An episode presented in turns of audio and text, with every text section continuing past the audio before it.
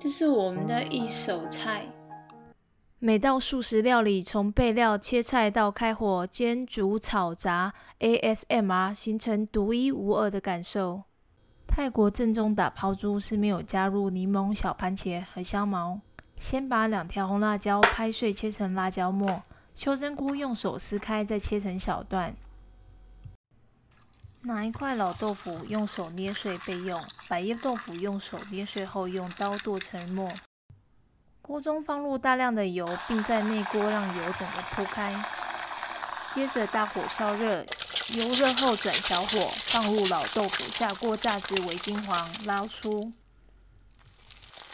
接着炸百叶豆腐，炸到表面蓬起来就可以捞起。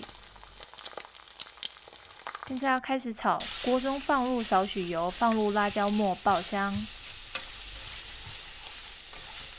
接着放入袖珍菇，翻炒几下，再放入刚炸好的老豆腐和百叶豆腐末。这两种豆腐是用来替代肥肉和瘦肉的。